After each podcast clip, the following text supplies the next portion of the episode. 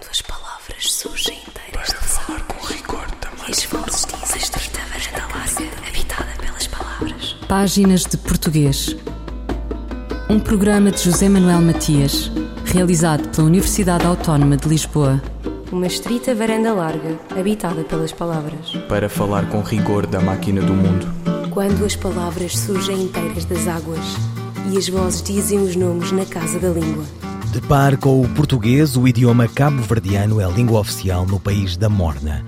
A decisão é política e, de alguma maneira, decorre da força das coisas. Abarca ambas as línguas. O cabo-verdiano é a língua materna. O português surge, a mais das vezes, na sala de aula.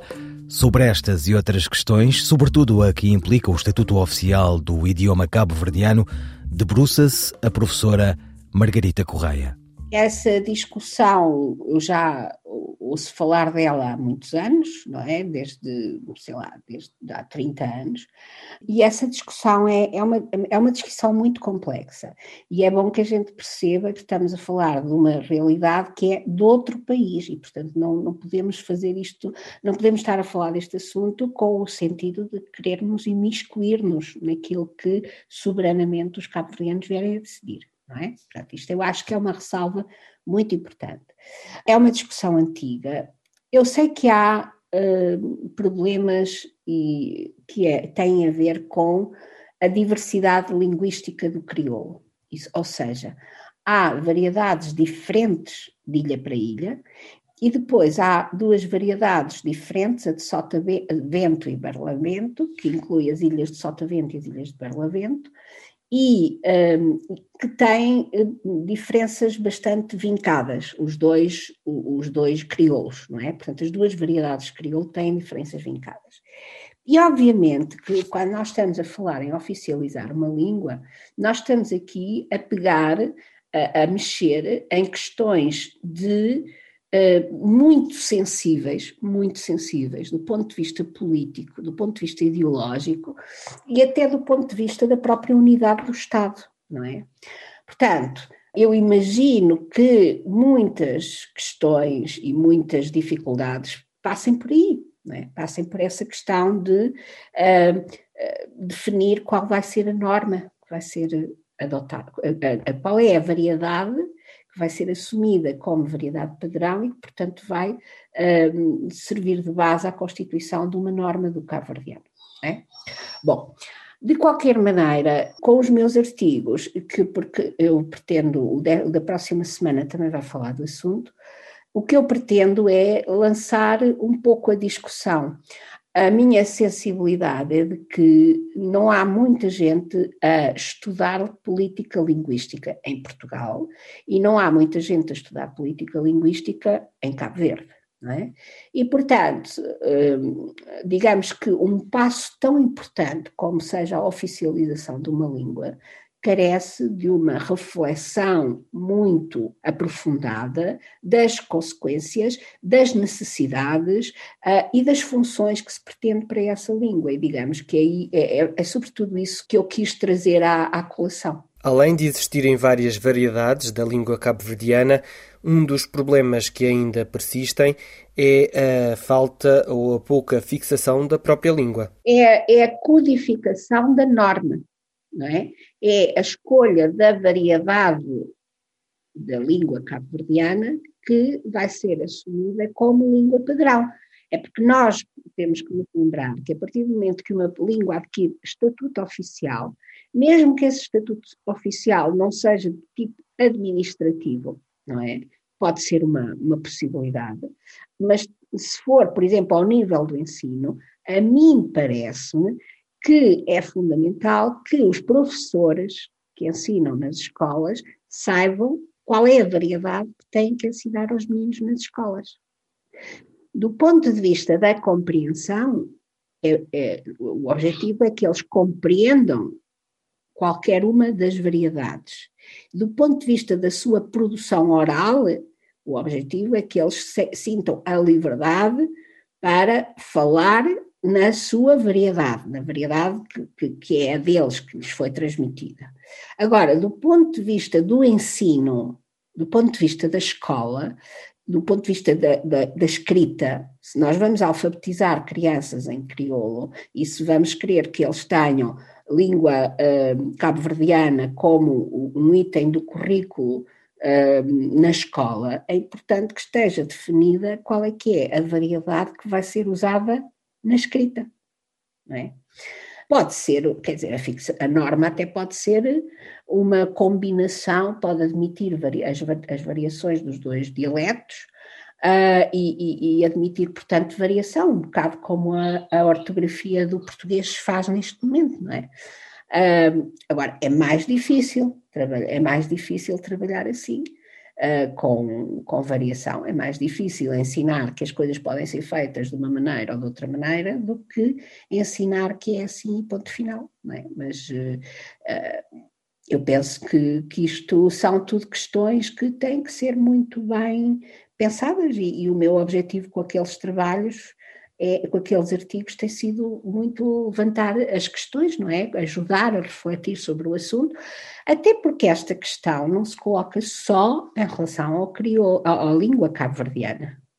Uh, podemos pensar que se coloca em relação às línguas nacionais de Angola, Moçambique, ao crioulo de Cabo Verde, da Guiné e às línguas africanas da Guiné, é? quer dizer, é, e dos outros países também, do, do Timor-Leste, etc., porque são tudo países multilingües, é?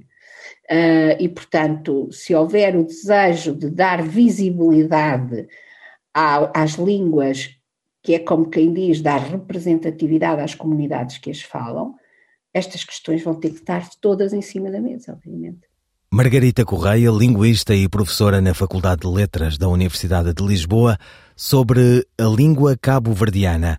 Foi em torno da problemática da sua oficialização que Margarita Correia opinou numa das suas crónicas do Diário de Notícias de Lisboa.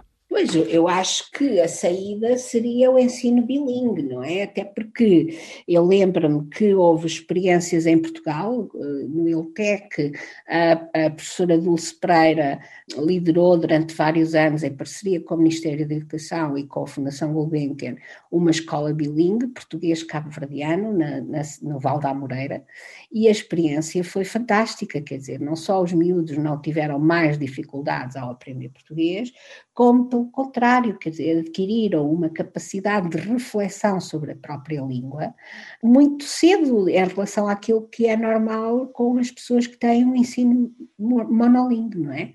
Além disso, o próprio país, Cabo Verde, penso que por volta de 2015, tentou introduzir uh, ensino bilingue, neste sentido. As crianças eram primeiro alfabetizadas em uh, cabo-verdiano, não é? E depois passavam para o português. Penso que isto são recomendações da Unesco, não é? Este tipo de, de abordagem, e tem sido feito também em Timor, tem sido feito em, em Moçambique, em Angola, sei que houve uma experiência há uns anos, que é uma coisa que faz sentido, que é quando a criança é alfabetizada, é alfabetizada na língua que ela sabe falar, não é? Porque senão aquilo que acontece de facto é que uma criança chega à escola, uh, vai-lhe ser exigido que fale e, sobretudo, que aprenda a escrever numa língua que não é a dela, que, para todos os efeitos, apesar de ser a língua oficial do país, para uma criança de seis anos é uma língua estrangeira ponto final. Não é? E este, para mim, tem sido um dos graves problemas que o ensino do português tem conhecido uh, nos países africanos de língua portuguesa, que é esta, é, é, o facto de não termos percebido, não termos sabido, e eu digo não termos sabido porque eu própria não sabia, havia muito pouco conhecimento sobre a situação linguística nesses países, havia muito poucos trabalhos de política linguística, eu reforço isto, quer dizer, há muito pouco trabalho de política linguística nos países de língua portuguesa e, portanto, não se ter percebido que a abordagem de ensino tinha que ser como língua segunda ou língua estrangeira, porque como língua materna os resultados estão à vista de todos. É? E no arquipélago, uma língua não acabará por canibalizar a outra? As línguas canibalizam-se sempre umas às outras, não é? Por exemplo, o crescimento do português em Angola e em Moçambique, que tem sido exponencial nas últimas duas décadas, obviamente está a afetar gravemente as línguas nacionais. É? É as línguas nacionais estão a recrudescer, estão a, a, regredir muito em número de falantes. É terrível, é uma coisa terrível, não é? Um, isso acontece sempre. No caso de Cabo Verde, eu não sei se acontece, porque de facto o crioulo, a, a, perdão, a língua cabo-verdiana e o português têm funções muito claras dentro da sociedade. A língua cabo-verdiana é a língua da família e da comunicação informal. E da poesia, e da música, da arte, etc. É? E aí é de facto uma, tem uma importância imensa, porque nós sabemos que se há, uma das grandes razões para o, o, o, Cabo Verde hoje em dia ser reconhecido mundialmente tem a ver com a, com a, arte, com a música, com a poesia, com a literatura em geral. Não é? Por outro lado, a língua cabo-verdiana tem de facto esse espaço e a língua portuguesa é uma língua de administração e de política e é um, é um veículo de mesmo no ensino, ela é importante, porquê? Porque é o veículo de comunicação de conteúdos científicos. Margarita Correia, linguista e professora na Faculdade de Letras da Universidade de Lisboa e coordenadora do portal da língua portuguesa sobre a língua cabo-verdiana.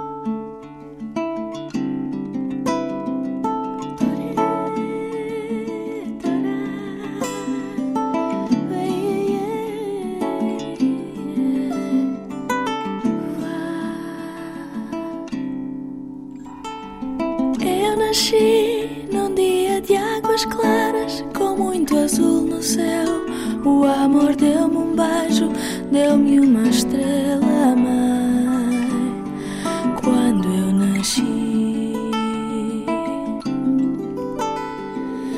Aprendi com a minha estrela mãe na vida só ser o que o amor disser, o que o coração quer.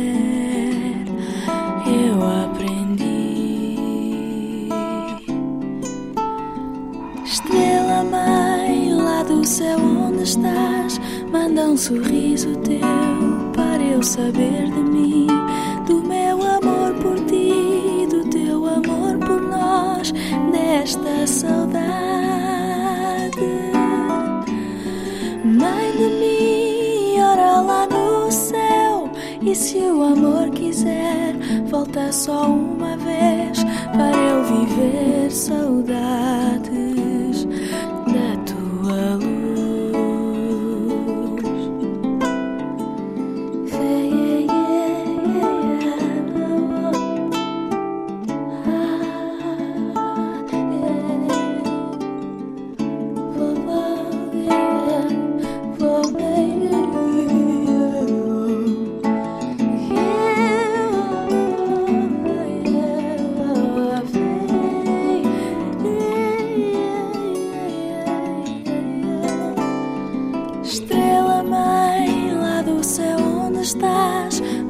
sorriso teu para eu saber de mim, do meu amor por ti, do teu amor por nós, desta saudade. Minha estrela, mãe de mim, ora lá no céu, e se o amor quiser, volta só uma vez para eu viver saudades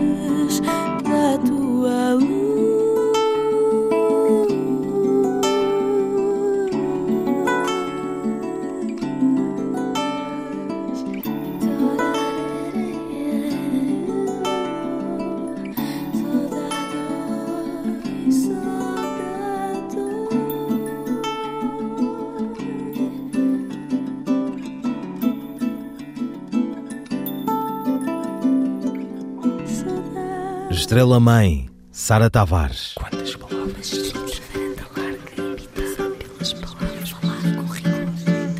Os mambos da língua portuguesa em Angola, ou de como se ensina o idioma comum num país plurilinguístico, culturalmente diverso, difícil na conjuntura do presente, ou ainda como se vai visitar pastores no país de Mestre Tamoda e de João Vêncio. Páginas de Português conversa com Felipe Zau, investigador em Ciências da Educação, professor, autor e compositor angolano, sobre o ensino do português em Angola. A língua portuguesa é aprendida em Angola quer como língua materna, quer como língua segunda. Como língua materna, necessariamente ela é entendida por como uma das vertentes de identidade angolana, para além da, da identidade banto, para além da, da, da questão do proto-nacionalismo e do, do associativismo que conduziram à independência de Angola, para além de, da própria guerra que existiu como vertente de identidade, apesar das desgraças, quer do ponto de vista uh, associativo, quer do ponto de vista dissociativo, há um contacto de meio milénio com o povo português e com a cultura portuguesa. E necessariamente por aí, portanto, a língua portuguesa uh, é aprendida também como língua materna, mas também como língua segunda e, portanto, faz parte da própria identidade dos angolanos como de outros países de língua portuguesa. Portanto, eu digo isso porque a língua não tem dono, o dono da língua é quem a usa, é o seu usuário, a língua é um património universal, mas os contactos que houve entre os povos levaram realmente a, a aprendizagens e a passagens mútuas de, de, de, de conhecimentos, onde não só a língua portuguesa, na sua vertente latina e grega, e até muçulmana, trouxe alguns vocábulos para, para Angola, como também algumas, alguns aspectos angolanos, não é verdade, de línguas, a partir das línguas nacionais, têm hoje interferência na, na língua portuguesa.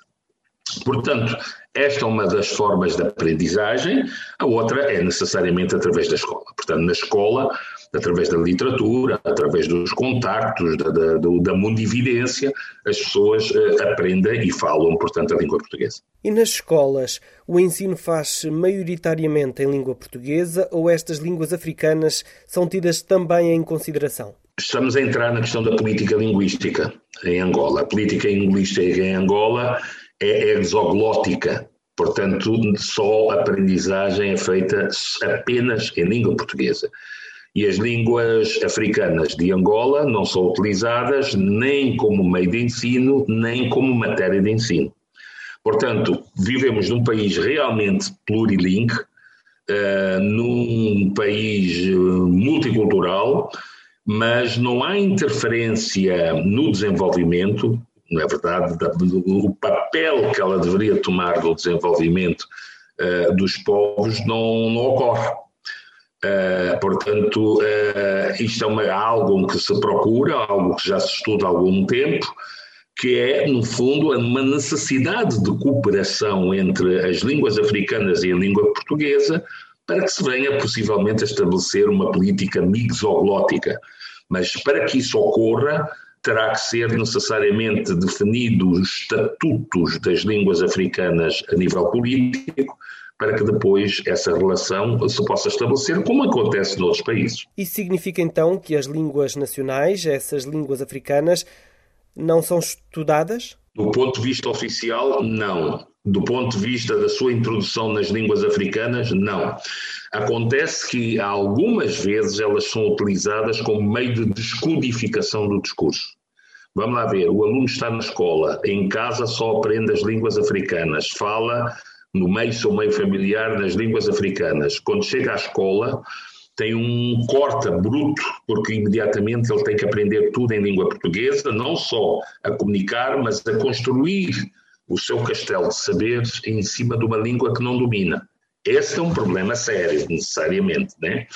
Bom, eh, é o problema que vocês têm também, efetivamente, em Portugal, com aquilo que vocês chamam dos imigrantes que vão para Portugal e não têm o domínio do, do linguístico e, portanto, têm sérios problemas depois na, na, na, integração, que vocês, portanto, o problema da integração dentro da sociedade portuguesa. Bom, aqui temos esta questão também, mas vista de um outro, num outro olhar.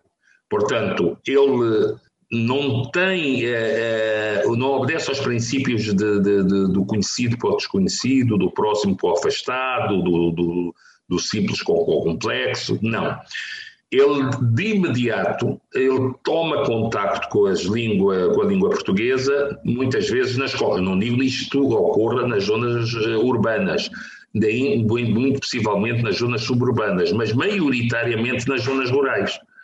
Nas zonas rurais, portanto, fruto da cultura, eles têm esse contacto. Portanto, a disseminação a meu ver, portanto, uma maior promoção da língua portuguesa em Angola passa necessariamente pelo reconhecimento de existência de outras culturas e outras línguas que, com, de convívio com a língua portuguesa. Enquanto não houver esse reconhecimento, as crianças continuarão a ter um aproveitamento mais deficiente. Já o têm já o tem há muito tempo e esse é um dos problemas que não, não é só em Angola, portanto, eu penso em todos os países africanos de língua oficial portuguesa, em, em Cabo Verde, por causa da, da, da, interferência do próprio crioulo como língua materna na aprendizagem do, da, da, língua portuguesa, na, nas várias línguas moçambicanas ou angolanas a mesma coisa, em Santo Tomé o forro, na Guiné-Bissau o crioulo da Guiné, além das outras línguas autóctones exatamente que existem na Guiné,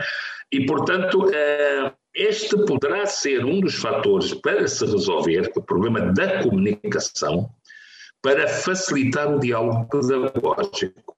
Portanto, o diálogo pedagógico entre professor e aluno não se faz com muitas interferências na medida em que a maior parte das crianças não tem o domínio nem a competência linguística para formar o, o conjunto de saberes numa língua que domina mal. Ponto. Isso é, esse é um grande problema. Portanto, essa situação já existe.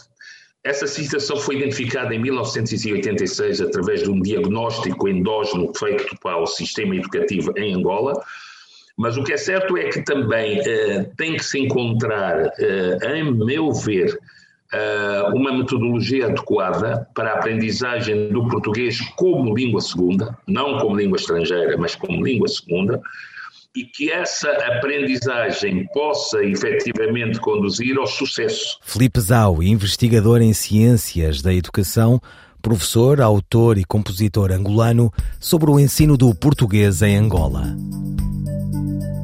Nos últimos dias, o mundo assistiu estupefacto à retomada do poder no Afeganistão pelo regime talibã. De um dia para o outro, assistiu-se a um retrocesso de duas décadas. Os islamitas radicais avançaram sobre aquele país asiático sem praticamente resistência das forças afegãs. Com a palavra talibã voltar aos palcos mediáticos, surgem algumas dúvidas. Afinal, qual é o plural de talibã? A resposta de Sandra Duarte Tavares. A palavra talibã provém do persa taleb, pelo árabe talib, que significa estudante, com o sufixo an, an, que é a desinência persa do plural. Designa um membro de um grupo islâmico extremista originário do Afeganistão. Esta palavra segue a regra geral de formação do plural em português, que é acrescentar um S à forma do singular. Assim, o plural de Talibã é talibãs, escrito da seguinte forma: T-A-L-I-B-A com til e S. Sandra Duarte Tavares, linguista. Eu, El Rei, faço saber aos que este alvará virem que hei por bem me apraz dar licença a Luís de Camões para que possa fazer imprimir nesta cidade de Lisboa uma obra em octava rima chamada Os Lusíadas. Estante Maior, em colaboração com o Plano Nacional de Leitura. O quebranto era suspeitado quando uma criança ficava de repente com o corpo esmorecido, sobretudo se era uma criança, no geral, irrequieta ou traquinas. Mas de repente ficava calada, ensimesmada, quase a querer esconder-se pelos cantos da casa, perdida a vivacidade e a capacidade de fazer terribezas. Nesses casos, decidia-se que a criança tinha sido quebrantada. Era, pois, necessário aplicar-se o respectivo curativo. Passava-se então a palavra a todos os elementos da família. Hoje, nada de fazer xixi fora de casa. Vamos juntar toda a urina para dar banho a fulano que está com quebranto. No dia seguinte, o padecente, completamente nu e embrulhado num lençol velho, era conduzido a espaço recatado do vento e ali era-lhe aplicado da cabeça aos pés um banho completo de xixi. Após o que o mesmo era embrulhado num lençol branco e limpo e depois num cobertor felpudo, dentro do qual transpirava feito um condenado por largas horas, enquanto clamava por água que lhe era negada, afora pequenos golinhos de chá de manjerona. Germano de Almeida, dois excertos de Regresso ao Paraíso. Germano de Almeida nasceu na ilha da Boa Vista, Cabo Verde, em 1945. Licenciou-se em Direito em Lisboa e exerce atualmente advocacia na cidade do Mindelo. Estreou-se como contista no início da década de 80, publicando na revista Ponto e Vírgula. A obra de ficção do autor de O Meu Poeta representa uma nova etapa na rica história literária de Cabo Verde. Está publicada em Portugal pela Caminho. O seu romance, O Testamento do Senhor Napomuceno da Silva Araújo, encontra-se publicado no Brasil, Itália e França. O filme, baseado nesta obra, foi recentemente galardoado com o primeiro prémio do Festival de Cinema Latino-Americano de Gramado, no Brasil. Foi igualmente distinguido com os prémios para melhor filme e melhor ator no oitavo Festival Internacional Cinematográfico de Asunción, no Paraguai. Ouviram páginas de português as despedidas de José Manuel Matias, Miguel Roque Dias e Miguel van der Kellen. Quando as palavras surgem inteiras de falar com rigor também. E as vozes dizem estreita varanda larga, habitada pelas palavras. Páginas de português. Um programa de José Manuel Matias, realizado pela Universidade Autónoma de Lisboa. Uma estrita varanda larga, habitada pelas palavras. Para falar com rigor da máquina do mundo. Quando as palavras surgem inteiras das águas e as vozes dizem os nomes na casa da língua.